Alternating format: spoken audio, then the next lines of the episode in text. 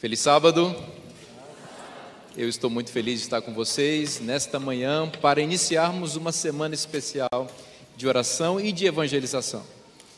É uma grande bênção podermos nos reunir na casa de Deus para fortalecer a nossa fé, a nossa caminhada, aprofundar nossa caminhada com Deus e também abrir as portas da igreja para que mais pessoas possam conhecer a palavra de Deus.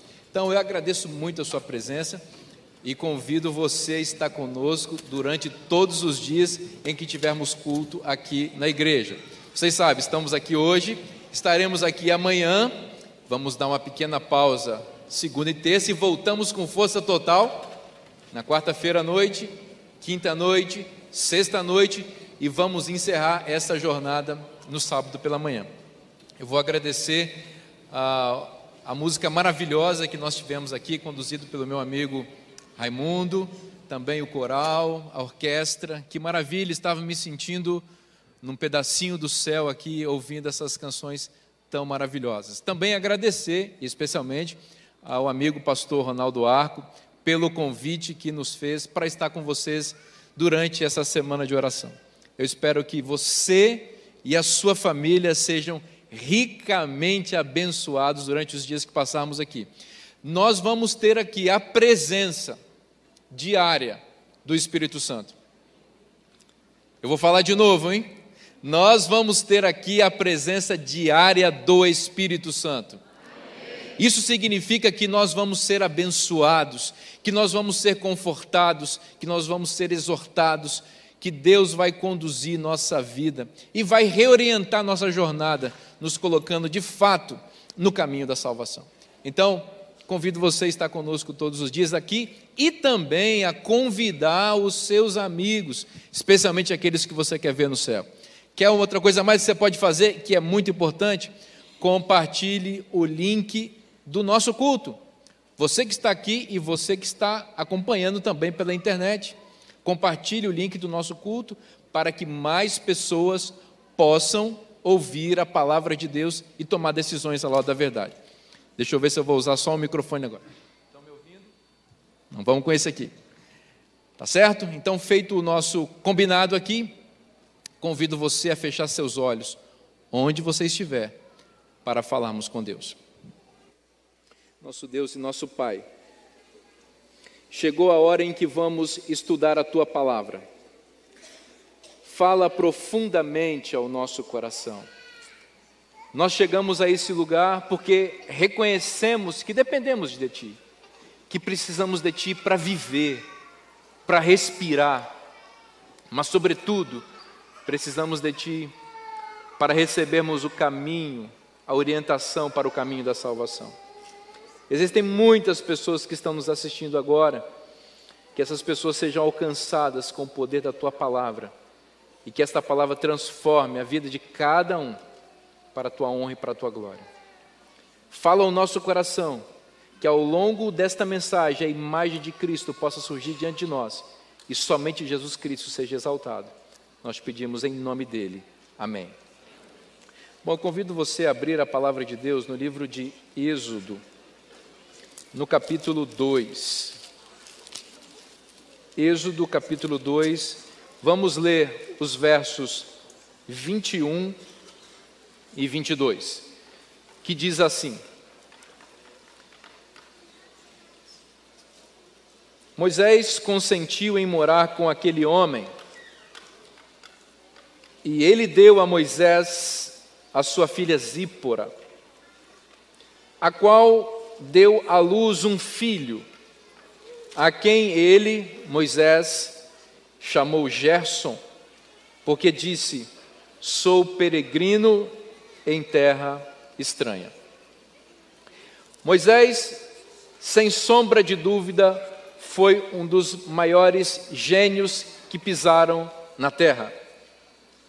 Grande estadista, grande legislador, grande líder revolucionário, grande homem, grande poeta, o maior de todos os profetas, nós poderíamos fazer uma lista extensa de atribuições, de características e de palavras que poderiam definir Moisés.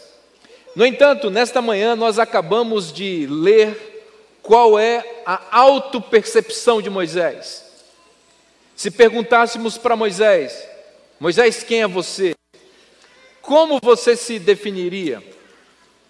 Ele diria: Eu sou peregrino. Essa é a minha característica. Eu sou peregrino. Nós aprendemos isso com a narrativa do nome que ele dá ao seu filho primogênio, Gerson. Os nomes dos patriarcas ou dos grandes homens na Bíblia, eles têm significados muito profundos, traduzem as expectativas que os pais têm em relação aos filhos, mas também retratam o próprio momento existencial dos pais. E este é o caso aqui. Moisés está dizendo: Olha, meu filho vai se chamar Gerson. E a palavra Gerson vem de uma, de uma palavra hebraica, a palavra ger, que significa de fato forasteiro, estrangeiro. Meu filho vai se chamar Gerson, porque eu, acima de qualquer coisa, sou peregrino. Eu sou estrangeiro em uma terra estranha. Como se Moisés estivesse nos dizendo com isso: eu não me sinto confortável onde estou, eu não sou daqui, eu sou de outro lugar. Eu estou de passagem. Eu sou um viajante. Eu sou como um mochileiro. Eu sou um visitante com hora marcada para ir embora. Eu tenho saudades do lugar de onde vim. Eu tenho saudade de casa. Eu estou passando.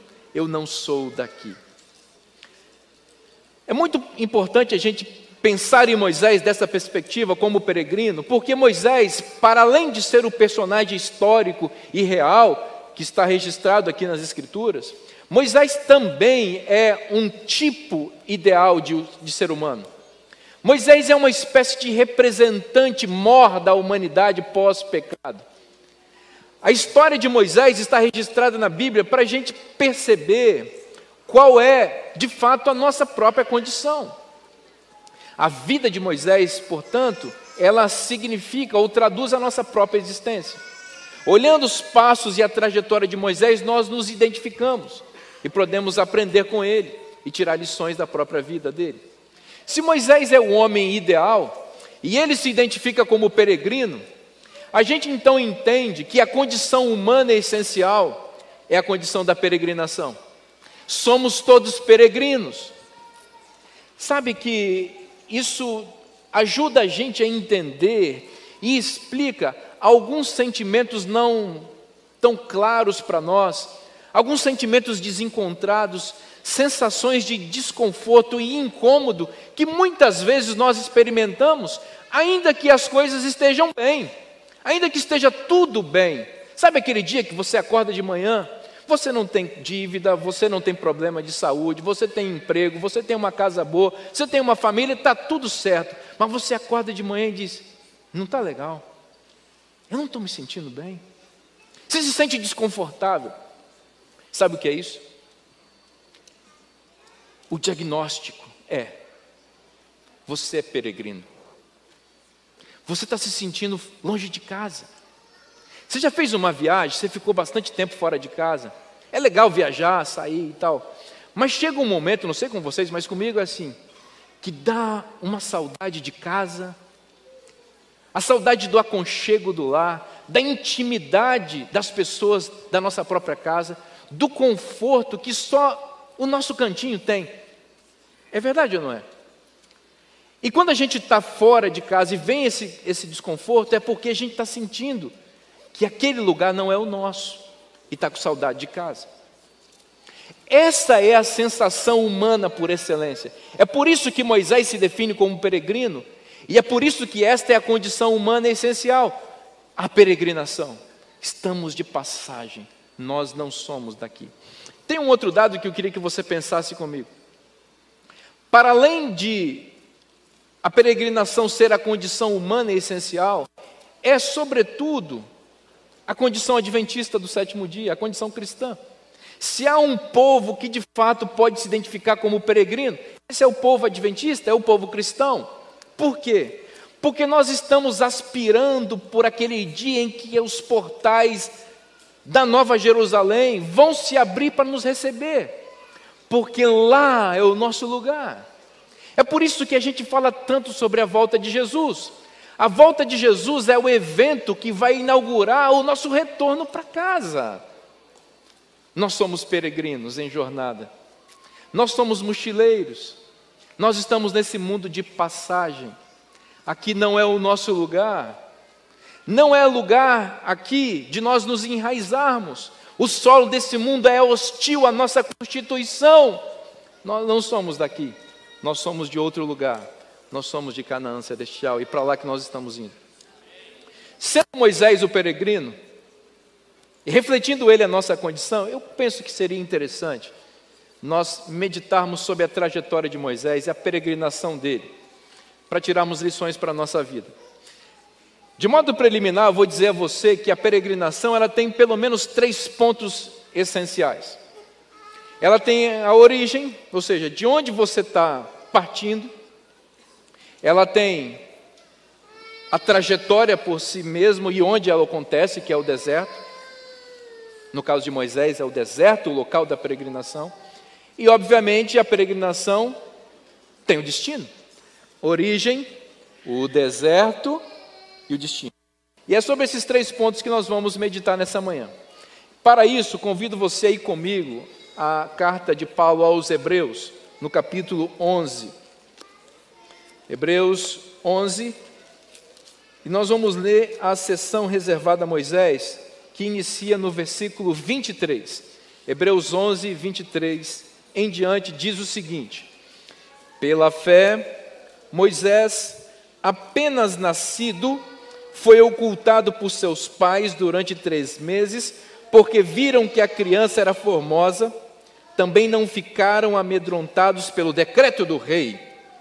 Pela fé, Moisés, quando já homem feito, recusou, preste atenção nas ênfases das palavras que eu vou dar, recusou ser chamado filho da filha de Faraó, preferindo ser maltratado com o povo de Deus, a usufruir dos prazeres transitórios do pecado, porquanto considerou o opróbrio, a vergonha de Cristo por maiores riquezas do que os tesouros do Egito, porque contemplava o galardão. Pela fé, ele abandonou o Egito, não ficando amedrontado com a cólera do rei, antes permaneceu firme como aquele que vê o invisível. Bom, vamos pensar na peregrinação. Como é que começa a peregrinação de Moisés? A peregrinação de Moisés começa porque ele nasceu em um lar peregrino. Moisés herda a peregrinação. Lembre que ele é filho de uma família escrava no Egito. Ele é filho de uma família que estava no Egito, mas não era do Egito. Embora essa família tenha nascido no Egito, ela pertencia a uma etnia, a um povo que não era do Egito, que havia ido ao Egito de passagem para sair de lá, e havia esperança de que aquele povo, do qual fazia parte a família de Moisés, pudesse sair do Egito.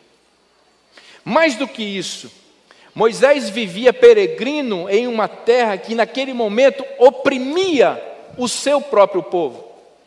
Moisés nasceu no cativeiro, nasceu debaixo da opressão de um faraó bestial, uma besta, no sentido escatológico aí, que persegue o povo de Deus.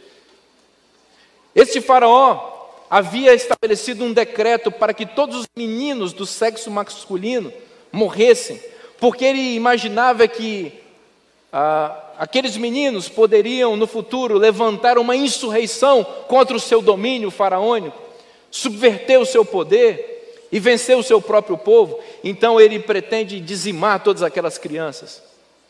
Talvez aquele faraó não soubesse, ou talvez soubesse, que ele em realidade era instrumento de um poder maior do que o dele, um poder mais baixo, a maldade mais aprofundada, mais infernal, aquele faraó falava em nome de uma antiga serpente, de um dragão sinuoso, que estava de posse de uma informação essencial contra a qual lutava, de que no futuro, segundo Gênesis 3,15, nasceria, nasceria um descendente da mulher que esmagaria a cabeça da serpente.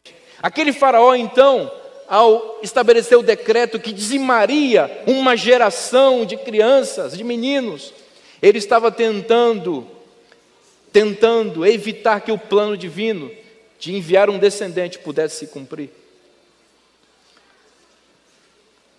É interessante você pensar que o faraó fez um decreto,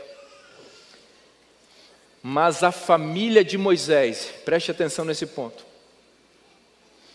teve coragem,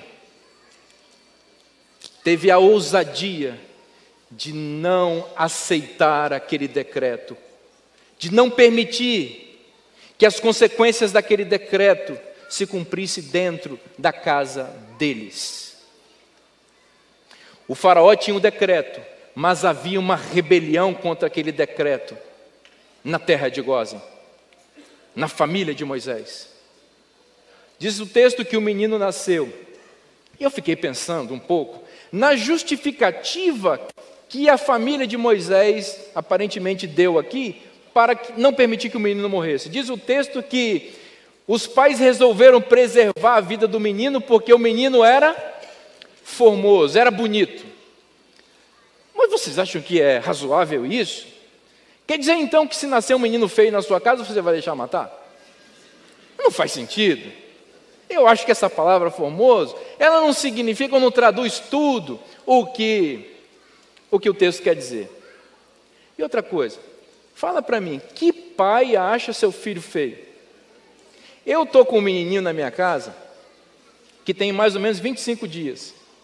Se você falar que ele é feio, eu vou ficar triste. Porque ele é lindo. E estão falando que é a cara da mãe. E que parece um pouquinho com o pai também, eu fico feliz. Pastor, seu filho é lindo. Você acha que parece com quem? Parece com você. Ah, que beleza, fico feliz.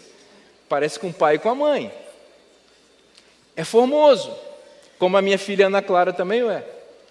Aliás, a minha família é minha equipe missionária. E hoje ela não está aqui completa, minha equipe missionária, que é a minha esposa, que canta os meus sermões, porque ela está lá amamentando o meu, meu bebezinho, o Marcos Vinícius. Mas ela mandou a representante dela, que é da equipe missionária também, a Ana. Depois vocês vão conhecer ela melhor, ela vai cantar aqui. Formoso não é justificativa para evitar a morte. Sabe como interpreto aqui? Na minha visão, os pais de Moisés enxergaram nele a possibilidade do cumprimento da profecia de Gênesis 3,15. Eles viram na constituição física daquele recém-nascido uma evidência que era maior do que a, que a questão física. Eles viram que a constituição física daquele menino representava uma beleza e uma formosura superior. Identificaram que a força, que o vigor daquele menino era um sinal de que ele poderia ser o libertador prometido. E com base nessa expectativa, com base na profecia, com base no poder da promessa de Deus, resolveram lutar com a ajuda divina para a preservação da vida daquele descendente, porque aquele descendente poderia, ainda que parcialmente, esmagar a cabeça da serpente. A gente sabe que a serpente é Satanás, mas os impérios, incluindo o Império Egípcio, eles são cabeças desse dragão terrível que tem sete cabeças e dez chifres. O Apocalipse nos mostra isso. E que uma daquelas cabeças daquele dragão seria esmagado por aquele descendente que representava Cristo, e aquele descendente era Moisés. Então os pais fazem esse decreto, esse, esse, esse pacto com Deus de preservação da vida daquele menino. Sabe qual é a lição que me vem aqui? Eu queria compartilhar com vocês.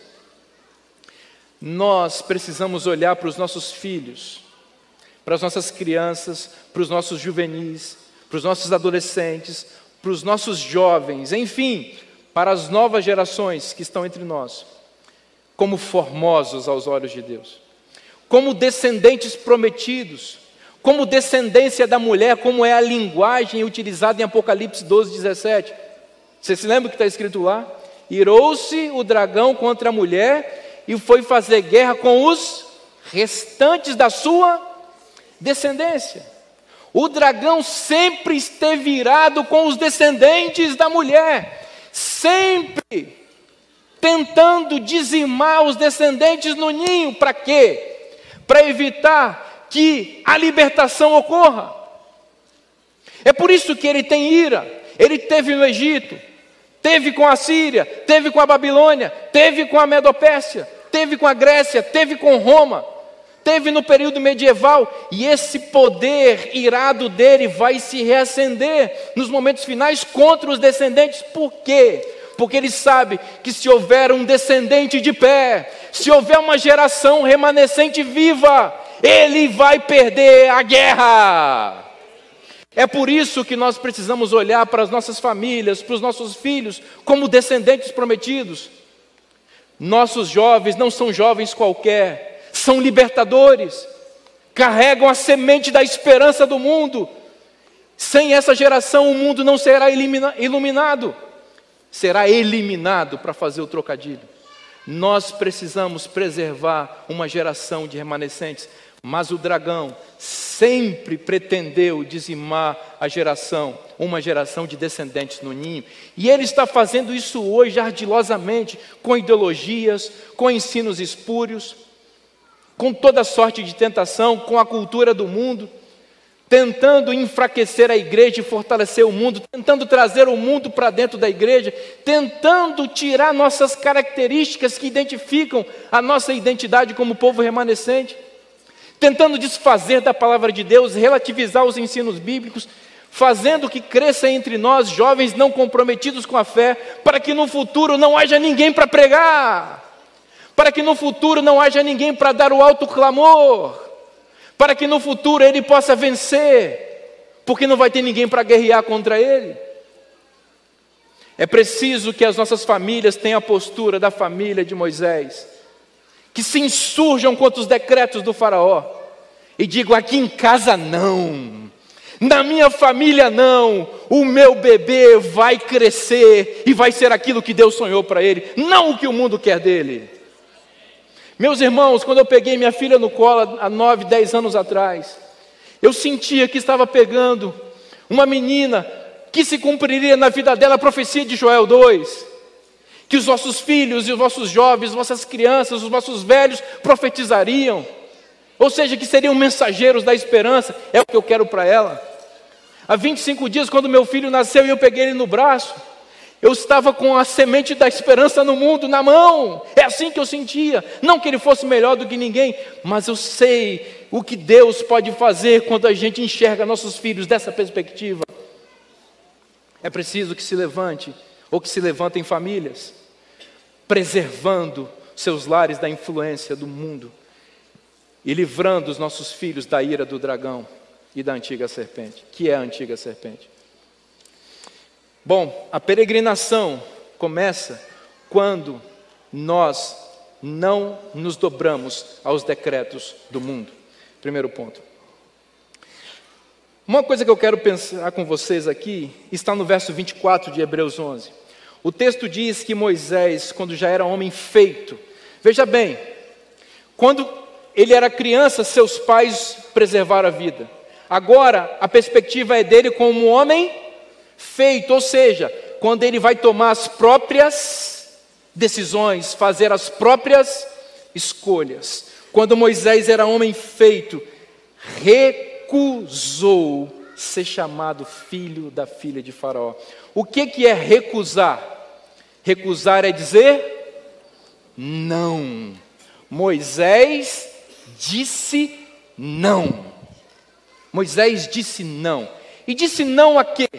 O texto nos diz: Moisés disse não ao nome que a filha do Faraó deu para ele. O texto diz que ele se recusou ser chamado filho da filha do Faraó. Bom, o que isso significa? Significa que Moisés representava a esperança do Egito. Moisés estava sendo preparado para ser um faraó no Egito, era herdeiro do trono. E por isso recebeu um nome que os faraós recebiam. Os faraós, eles recebiam nomes vinculados às divindades do panteão egípcio. Por exemplo, você já ouviu falar no faraó Ramsés? Este nome Ramsés é uma referência ao deus máximo do panteão egípcio, o deus Ra, o deus Sol. Ramsés, portanto, significa uma dádiva do deus Ra, uma dádiva do deus Sol. Você também conhece o, o, o rei Tutmoses, eh, o Tutmoses ou Tutmés, que também é uma dádiva do deus Tote. Bom, Moisés tem um nome que nós recebemos aí, que é um nome cuja significação é um pouco estranha. A palavra Moisés, que vem do hebraico Moshe, significa tirado de. Você percebeu que parece que está faltando um complemento? Quando você fala tirado de, a pergunta é: tirado da onde? Na verdade, a palavra Moshe não é uma palavra de origem hebraica, é uma transliteração de uma palavra egípcia para o hebraico, da palavra mes, palavra egípcia mes, foi tra trazida ou levada para o hebraico como Moshe. E no Egito, mes significa isso, dádiva de, oferta de ou tirado de algum lugar. Bom, a gente pode aqui imaginar de onde Moisés, aliás, qual qual foi o nome que Moisés recebeu, porque a gente sabe de onde ele foi tirado. De onde ele foi tirado? Das águas do rio Nilo. E o rio Nilo era um deus no panteão egípcio e recebia o nome de Api. Então é possível, acompanhe comigo, que o nome que a filha do faraó deu para o futuro faraó do Egito, que seria esse menino, fosse Apimés uma dádiva do Nilo, uma dádiva do Deus Ap. Quando Moisés se tornou adulto, ele recusou esse nome. Ele foi lá no cartório do Egito, né? E disse: tira esse radical aí do nome, aliás, esse prefixo do nome, tira isso. Tira essa referência ao Deus do Nilo ou às divindades pagãs do Egito, porque eu não sou do Egito, eu não quero nenhuma vinculação cultural, eu não quero nada que me identifique com este com este país ímpio. Eu não sou daqui, eu sou peregrino, eu estou indo para um outro lugar. Pensem comigo, Moisés disse não, e disse não a coisas muito grandes, meus irmãos. Ele seria Faraó, o rei do Egito, ele teria seu nome imortalizado na história, ele seria uma múmia hoje, provavelmente, num museu importante da Europa e do mundo ou no Museu do Cairo, no Egito, ou no Museu Britânico, ou no Museu do Louvre, lá estaria esse tal Apimés. Ele recusa toda a glória, todos os prazeres, toda a riqueza do Egito. Ele diz não para isso. O peregrino, antes de mais nada, é alguém que está dizendo não. Não para o mundo, não para as ofertas do pecado, não para Satanás. E quando diz não, para o Egito diz sim para Deus e a Sua palavra. Eu quero estimular você a, nessa manhã a ser um peregrino. E a primeira coisa para a peregrinação é dizer não para as ofertas deste mundo. Faça como Moisés. Bom, Moisés também era um homem que tinha altos ideais. Mas a gente não pode esquecer que ele foi criado no Egito. Ele foi educado nas cortes egípcias. Ele era um grande general. E ele sabia que devia libertar o povo. Então, ele, aos 40 anos de idade, já tinha o plano de como libertar o seu povo. Como que eu vou fazer isso? Vou liderar uma guerra. E vou deixar claro que eu estou, de que lado eu estou. E o que, que ele fez? Ele matou um egípcio. Ele matou um egípcio. 40 anos de idade.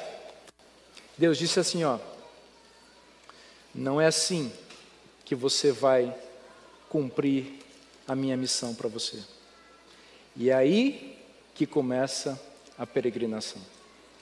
Por que, que nós temos que peregrinar pelos desertos da vida? Moisés nos ensina. Porque uma coisa, meus irmãos, é dizer não para o Egito. Uma coisa é sair do Egito. Outra coisa bem diferente é o Egito sair de dentro de nós. Quando ele matou o homem egípcio, Moisés dizia claramente que estava saindo do Egito, mas que o Egito estava ainda dentro dele, porque a morte, o assassinato. Obrigado, minha princesa, você é uma benção. A morte e o assassinato faz parte da metodologia do Egito não na metodologia de Canaã. Então, Deus manda Moisés para o deserto para 40 anos de peregrinação individual, para se tornar um pastor de ovelhas, para sentar nos bancos da escola de Cristo no deserto, para desaprender tudo que havia aprendido no Egito, para reaprender coisas sublimes aos pés do Salvador. Esse era o plano de Deus. Por isso o deserto. Isso nos faz entender por que, que Deus permite também os desertos na nossa vida. Por que, que a gente vai para esses locais espirituais de privação, em que faltam coisas aparentemente até essenciais, em que o sol causticante das provações e das perseguições às vezes queimam nossa pele espiritual, que o frio congelante da noite escura do deserto, às vezes parece que vai tirar a nossa vida e tira completamente o nosso conforto. Quando as bestas que habitam o deserto nos ameaçam, quando as privações de alimento do deserto vêm nos assombrar, por que, que a gente tem que ir para esse lugar? Que na nossa realidade pode significar uma crise na família, o enfrentamento do desemprego, os problemas financeiros, os problemas de saúde. E o seu deserto poderia, eu poderia listar muitas coisas que representam o deserto pelo qual você está passando. Pode significar, inclusive, a perseguição por causa da sua fé, depois que você se tornou cristão, depois que você se tornou adventista, depois que você começou a seguir a lei de Deus, parece que as portas se fecharam e as coisas ficaram mais difíceis para você e você está no deserto. Por que Deus permite isso? Deus permite isso porque o Egito precisa sair de dentro de nós. Uma coisa é a gente ir para aquele tanque ali e dizer: Não sou mais do Egito. Outra coisa é a gente entrar na jornada para Canaã, em que o Egito vai sendo tirado de nós, em que nós vamos nos desintoxicando dos paladares egípcios, das maneiras egípcias, dos jeitos, dos gostos, da cultura do Egito. O deserto é para isso. O deserto é uma escola de Deus, é o lugar do silêncio, onde nós ouvimos com eloquência a voz de Deus. Então eu queria dizer para você que está no deserto, como eu muitas vezes estive, não desista da jornada. Às vezes, quando a gente está no deserto, a gente tem saudade das panelas de carne do Egito. A gente tem saudade, inclusive, da opressão do Egito, porque parece que o Egito faz mais sentido que o deserto. Às vezes, no deserto, a gente vê os nossos queridos tombarem também no deserto e a gente se sente mal. Não desista da jornada. O deserto também não é o nosso lugar. Nós estamos no deserto para um destino. E nós precisamos, como Moisés, ter os olhos no galardão pensar na volta de Cristo, sonhar com ela, porque é para lá que nós estamos indo. O deserto é só este ponto de transição entre a nossa origem e o nosso destino. Não é, não é momento de voltar. Jesus está voltando. Não é momento de voltar para o passado, voltar para a velha vida, voltar para o velho homem, para a velha mulher. É tempo de seguir, de seguir em jornada com Deus. Moisés viveu 120 anos.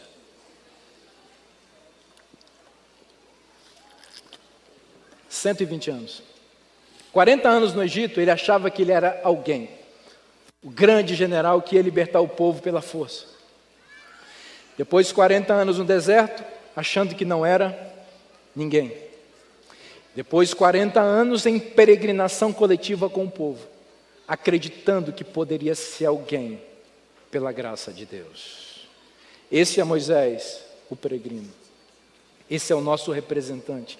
Aquele que vê o invisível e aquele que contempla o galardão e que por isso continua na jornada. Bom, eu disse a vocês que a peregrinação é feita de origem, deserto e destino. Vamos ao destino. Para concluirmos, peço que você vá comigo a Deuteronômio, capítulo 34, o último capítulo do Pentateuco. Deuteronômio 34 narra a morte de Moisés. Depois de 120 anos, qual é a nossa expectativa? O que a gente presume? Bom, o peregrino vai chegar em casa. O forasteiro vai encontrar o seu destino. O viajante vai voltar para casa. É o que a gente espera. Como eu disse, Moisés está com 120 anos. Mas o texto descreve como um homem forte, viril. Diz que Moisés não precisava nem usar óculos, porque os olhos não escureceram. Ele é tão forte que ele é capaz de subir um monte alto sem a ajuda de ninguém. Ele sobe o monte de Pisga, o monte Pisga. E o monte Pisga ficava o Monte Nebo, né? Ao cimo do Pisga, ficava de fronte de Jericó, nas campinas de Moabe. O peregrino está às portas do seu lar.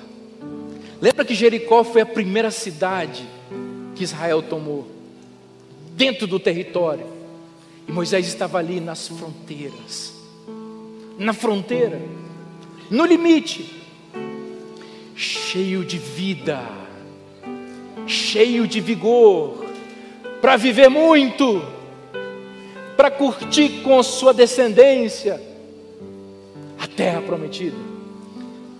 Então Deus chama Moisés em Moabe. Quem é Moabe? O país estrangeiro de inimigos do povo de Deus. O peregrino que nasce num país inimigo, agora está no final da sua vida em um país inimigo, Moabe. E Deus chama Moisés, ele sobe ao monte. E Deus parece que está querendo colocar um gostinho na boca de Moisés. Quando a gente lê isso aqui, a gente pensa até que tem um certo requinte de crueldade aqui porque Deus dá uma visão para ele e ele vê toda a terra. E a descrição relembra as belezas do Éden. Olha, Moisés, está vendo como é bonita a terra? Olha as montanhas do Negueb. Olha as florestas. O povo vai viver aí, Moisés. Não é bonito, Moisés? É, Senhor, é lindo. Pois é, Moisés. Mas você vai apenas ver porque você não vai entrar lá. Como assim? Você não vai entrar lá. O texto diz que Moisés era tão forte que Deus teve que falar para ele morrer. Porque o texto diz que Moisés morreu segundo a palavra do Senhor.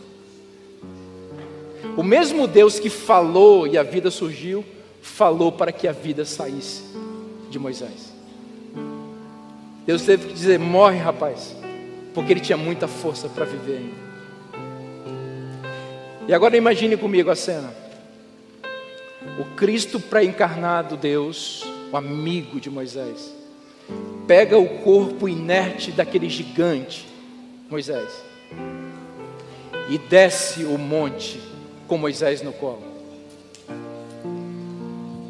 Moisés foi sepultado por Deus nas campinas de Moabe, não foi no alto do monte. Eu fico imaginando Deus abrindo a cova para sepultar seu amigo. Ninguém testemunhou aquela cena. Só os dois amigos. E Deus sepultou Moisés como peregrino.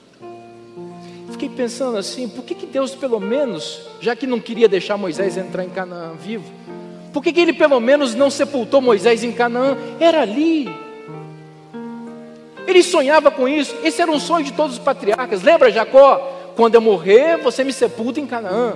Lembra José? Estou para morrer, mas Deus vos visitará. E quando ele fizer isso, leve meus ossos para Canaã, porque eu não sou do Egito, eu sou de Canaã. E o próprio Moisés foi quem liderou a retirada dos ossos de José, quem sabe de um sarcófago Egito, para que ele pudesse ser sepultado em Canaã. Agora, Moisés não tem direito de sequer ser sepultado em Canaã. Isso não parece justo. Isso não parece justo. Algum tempo depois, a gente não sabe quanto, Satanás apareceu do lado daquela tumba. E diz o texto que o arcanjo Miguel, que é Cristo, também apareceu. Judas 7. Satanás queria o corpo de Moisés. Pense comigo. Para que que Satanás queria o corpo de Moisés? Satanás tem poder de devolver vida a alguém? É claro que não. Para que, que ele queria o corpo de Moisés? Não faz sentido, o homem já estava morto. Nós podemos conjecturar. Eu imagino que Satanás queria o corpo de Moisés como um troféu. E eu imagino que o que ele queria era levar Moisés de volta para o Egito. E quem sabe colocar num sarcófago, numa pirâmide, e mandar escrever na língua egípcia, que depois seria traduzido para todos os idiomas do mundo, com a seguinte inscrição: Não existe peregrinação que chegue no seu destino. Esse homem ousou, ousou sair do Egito, imaginando que chegaria num destino, mas ele mesmo não entrou. E a mensagem que o diabo queria com o corpo de Moisés seria essa: não vale a pena a peregrinação, não existe uma Canaã para a qual chegar. Fiquem no Egito, o Egito é o lugar de vocês. Está ruim aqui, mas é aqui que vocês têm que ficar. Esse era o plano. Então o arcanjo Miguel, como diz a linguagem do apóstolo Paulo, ouvida a voz do arcanjo. O arcanjo é só um, tá? É Cristo. O morto ressurgiu. O Deus que falou morre Moisés, falou vive Moisés. Satanás foi banido daquela cena. E o peregrino encontrou o seu destino. O viajante voltou para casa. E os dois amigos fizeram uma jornada até Canaã. Do mesmo jeito que Moisés fez com o corpo de José, Jesus agora faz com Moisés vivo. Mas não para Canaã terrestre. Os dois entram os portais da Cidade Santa e Moisés encontra o destino de todos nós. É por isso que nós somos peregrinos. Não é para morrer aqui. Não é para permanecer aqui nós precisamos ser desenraizados desse mundo, porque nós não somos daqui, nós somos de lá. Se não fosse suficiente isso, um dia Deus ainda permitiu Moisés pisar na terra prometida de, de Canaã, em Israel. Mas aquilo já não representava nada, porque Moisés havia encontrado o galardão final. Jesus está voltando. Em breve, a nossa peregrinação vai encontrar o seu ponto final. Não é momento de desistir. Não é momento de voltar para o Egito. Vamos seguir juntos na jornada, porque nós vamos entrar na pátria superior que está sendo preparada para todos nós. Eu vou convidar minha filhinha Ana Clara para cantar nesse momento. Eu gostaria de fazer um convite a todos que estão aqui e aqueles que, estão, que também estão nos acompanhando por este vídeo. Quero convidar você a ser peregrino. Quero convidar você a se manter na jornada. Quero convidar você a não olhar para trás. Convidar você a manter seus olhos fixos no galardão. Filha, ajuda o papai agora. Você vai cantar um hino que vai fazer todos nós pensarmos que vale a pena nos mantermos na jornada. Tem gente, filha, que está aqui ou que está assistindo, que está pensando em desistir. Por favor, deixe o Espírito Santo usar você, para que todos nós saibamos que não existe, que não existe sentido para a vida longe de Jesus.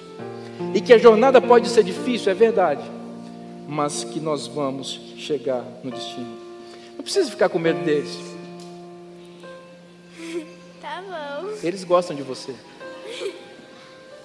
Eles vão até cantar com você, você vai ver. Eu tô precisando também. É muito legal quando eles cantam comigo. Eles vão cantar junto com você, porque nós queremos chegar na pátria. Se você deseja ser um peregrino e deseja dizer eu sou peregrino, eu não sou desse mundo, eu queria convidar você que está aqui a sair do seu lugar e a vir aqui na frente. Vem dizer para Jesus, faz essa jornada daí do banco até aqui, dizendo: Eu sou peregrino, eu não sou daqui. E você que está em casa, diga: Eu sou peregrino. Escreve, se você pode escrever em algum chat, diga: Eu sou peregrino, eu não sou daqui, eu sou do céu e é para lá que eu estou indo. Diga para Jesus: Eu sou peregrino e eu quero o tesouro e eu quero, e eu quero o galardão que Deus tem preparado para nós.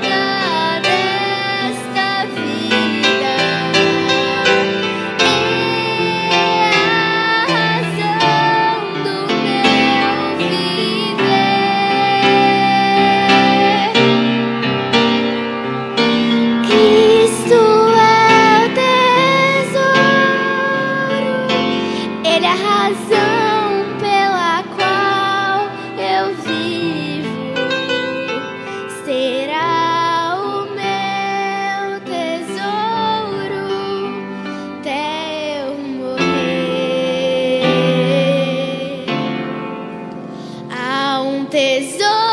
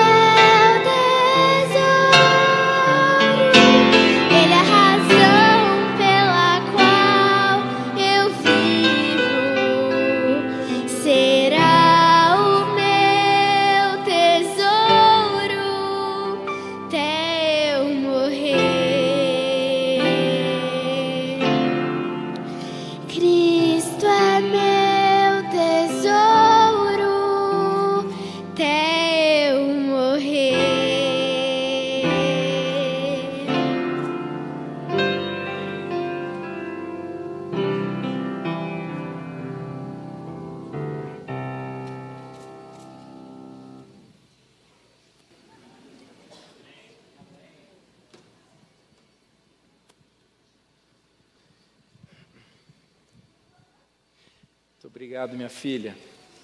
Obrigado, você é da minha equipe missionária.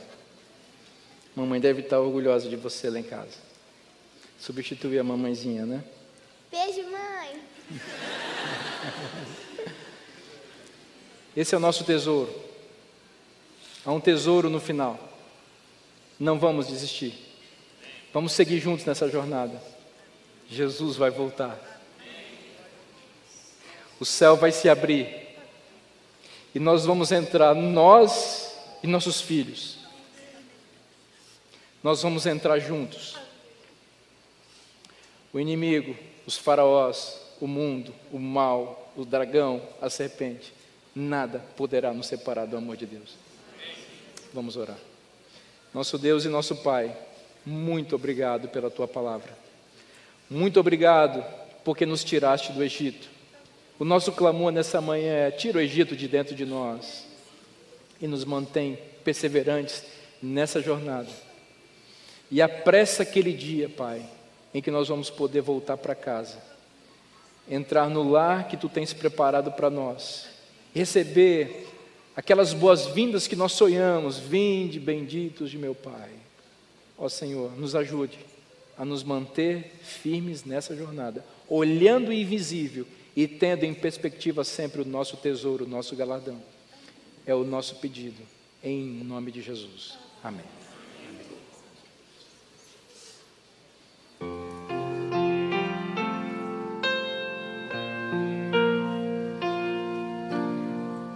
Ouvi a voz de Deus, tive um encontro com meu Criador.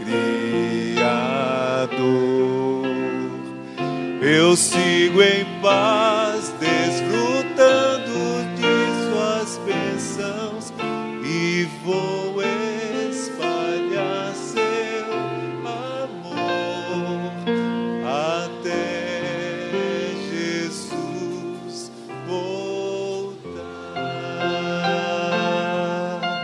Um bom instante de sábado.